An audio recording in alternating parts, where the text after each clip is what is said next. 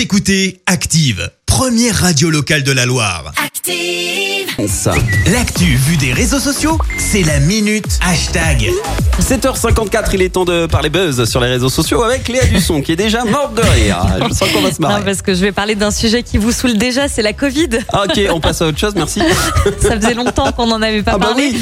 Euh, ce Un quart matin, d'heure. je vous parle d'un d'un hashtag qui euh, a fait pas mal réagir depuis hier. C'est le hashtag Je teste le vaccin Covid. Mhm. Il est parti d'un appel très sérieux lancé par euh, l'INSERM, c'est l'Institut euh, national de la santé et de la recherche médicale, qui recherche actuellement des volontaires, 25 000 volontaires euh, français pour tester euh, plusieurs vaccins qui ont été élaborés hein, ben, contre ce virus. Sauf que l'opération a un petit peu tourné au fiasco hier après-midi. Ah. Beaucoup d'internautes se sont plaints sur euh, Twitter. Le site ne marche pas. La plateforme n'existe pas. Bravo l'INSERM, le numéro à joindre est juste saturé d'appels. Un gros bug justement expliqué par la forte affluence sur cette plateforme en question. Alors de nombreux internautes ont partagé leur envie de, de, partici- de participer pardon, à ce test géant. Pour certains, c'est juste hors de question. Euh, comme euh, cet internaute Seigneur, c'est son nom sur Twitter. Seigneur, il se fait appeler Seigneur. Exactement.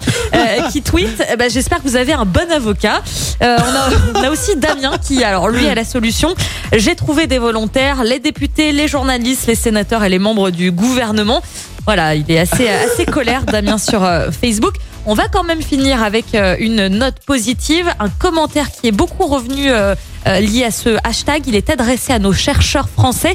Un grand merci adressé par les internautes à ces scientifiques et chercheurs qui travaillent jour et nuit sur les vaccins, qu'ils soient français ou d'autres pays également, puisque c'est vrai que le monde entier est mobilisé Ah bah pour là, trouver oui. un vaccin. Ouais, voilà. C'est dingue hein, quand même. Là, c'est la première fois que toute la planète se, se mobilise. En, en tout cas, que c'est autant relayé sur les réseaux Bah sociaux, oui. c'est vrai que ça prend euh, beaucoup sur, euh, sur Alors, à Twitter quand, notamment. À quand le vaccin Là, parce qu'on a toutes les têtes pensantes.